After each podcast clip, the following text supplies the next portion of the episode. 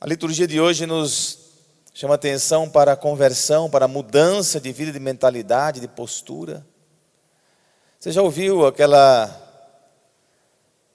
aquela expressão que diz: é um caso perdido, essa pessoa não tem mais, não tem jeito, já fizemos de tudo. Né? A gente costuma ouvir esse tipo de expressão e até falar também, né? Eu, eu sinto sempre mal quando eu escuto alguém dizer ele não tem mais jeito, não tem mais o que fazer, já fizemos de tudo. Para aqueles que confiam em Deus, sim, as pessoas têm jeito. Há um, há um caminho em Deus capaz de transformar a vida das pessoas e as pessoas serem transformadas. Eu falo isso porque quantas pessoas eu já vi e acompanhei uma trajetória de transformação impressionante, de ver realmente mudanças.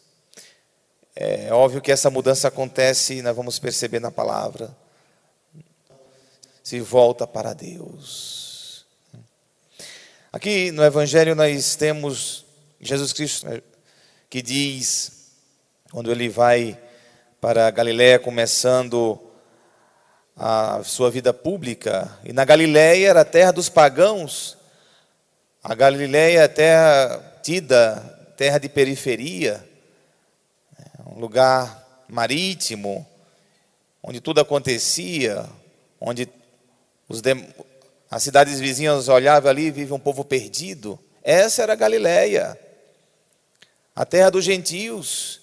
E é para esse lugar que Jesus Cristo vai, e aí ele começa a sua... esse lugar que Jesus Cristo vai, e aí ele começa a sua vida pública. Então aqui já diz alguma coisa do evangelho. Jesus está indo para um lugar de pessoas tidas como perdidas, que vivem na perdição. Essa era a imagem que, que vivem na perdição. Essa era a imagem que se tinha das pessoas que viviam ali é, na Galiléia, onde Jesus começa então a sua vida pública. E é lá que ele diz: o tempo já se completou e o reino de Deus está próximo. Quando ele diz o tempo já se completou, quando a gente vai no grego, porque no grego nós temos duas palavras que se traduz como tempo para o português, mas as palavras são distintas. No grego nós temos a palavra cronos, que, se, que você traduz como tempo para a nossa língua. E tem a palavra kairos, que também a gente traduz como tempo, mas com significado diferente no grego. Aqui no Evangelho de Marcos, ele usa é, a, a palavra kairos, o tempo de Deus, o tempo da graça. O tempo, o cronos é o nosso tempo, esse tempo matemático que passa um minuto após outro minuto, a gente vai envelhecendo, vai esse é o Cronos. Mas Jesus Cristo usa a expressão aqui, Kairos, que para os judeus daquele tempo, eles entenderam, porque eles esperavam que com o Messias um novo tempo se inauguraria. Com a chegada do Messias, uma, uma nova época de graça, de bênção, de transformação, se instauraria com a vinda do Messias. Eles esperavam o Messias. Então, Jesus, ao dizer isso, ele está dizendo: Eu sou o Messias. O tempo já se completou. O que vocês esperavam está acontecendo agora. E o reino de Deus está próximo. Então, Jesus inaugura aqui uma nova né, forma de viver uma possibilidade de transformação né, completa. E aí ele diz: convertei-vos e crede no Evangelho. Convertei-vos e crede na boa nova, e crede na palavra de Deus, convertei-vos. Redirecionar a vida, mudança de, meta, de mentalidade, uma, uma metanoia, uma transformação capaz de mudança de, de postura. Então, em Cristo, nós somos capazes de mudar posturas, de mudar comportamentos de sermos transformados. E para isso, e o Evangelho continua, é necessário um segmento. Passando à beira do mar da Galiléia, Jesus viu Simão e André, seu irmão, que lançavam a rede ao mar, pois eram pescadores. Jesus lhes disse: Segui-me, segui-me. Então, essa transformação, essa conversão dá-se por meio de um segmento. Jesus Cristo, então, se apresenta como um mestre que vai ensinar a vida, a viver. Segui-me. E falei de vós, pescadores de homens. Então, Jesus Cristo é um mestre, é ele se coloca como modelo. Por que, que Jesus Cristo é um modelo? Porque é o ser humano completo, perfeito. O ser humano a quem nós podemos nos espelhar e ser como ele, Cristo. Eu gosto de dizer que, o ser, hum, que Jesus Cristo é o ser humano que deu certo. Se tem um ser humano no mundo que deu certo, é Jesus. E quando nós configuramos a nossa vida, a vida de Jesus, nós também vamos dar certo. Nós gostamos de ter modelos, nós gostamos de ter gurus, nós gostamos de ter é, pessoas que nos inspiram, nós estamos sempre buscando pessoas que nos inspiram. E agora, mais do que nunca, que na internet se criou vários é, digitais influencer, como se fala por aí, pessoas que, que, as pessoas, que a gente busca se inspirar em alguém. E se aumentou muito, são vários gurus agora. Mas eu digo para você que Jesus Cristo não passa de moda.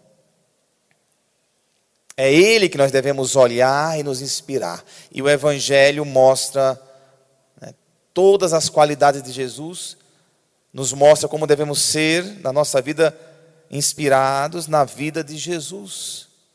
O homem da paz, homem do perdão, homem de atitudes acolhedoras, homem que tem os seus momentos também incisivos, fortes, tudo de forma equilibrada revela a face misericordiosa de Deus. Então toda transformação se dá no segmento de Jesus Cristo. Toda transformação vai se dar então no caminhar com Jesus. E Ele te chama hoje a entrar nessa escola. Esse seguir-me é um convite que ressoa há dois mil anos. Entre na minha escola. Eu sou o mestre. E eu digo, né, como eu gosto de dizer, o ser humano que deu certo.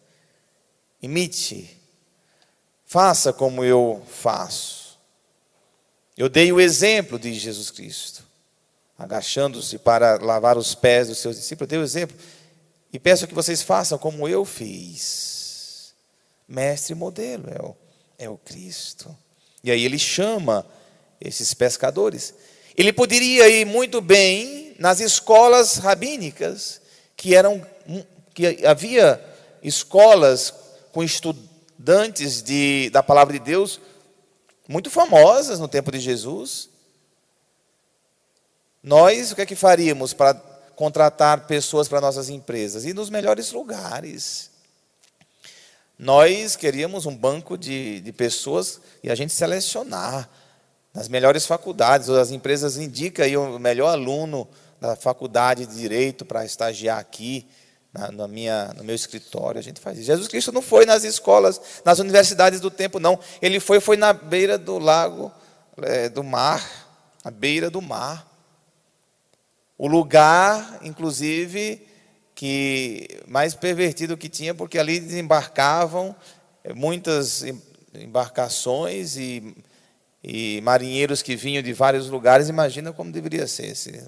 Mas é ali que ele chama esse os seus discípulos, aqueles que, seguindo Jesus Cristo, transformaria o mundo inteiro com a mensagem do Mestre, aqueles homens. Jesus Cristo chama você. E o que Ele é capaz de fazer com a sua vida e você fazer por meio do Cristo que te ensina, você não pode imaginar.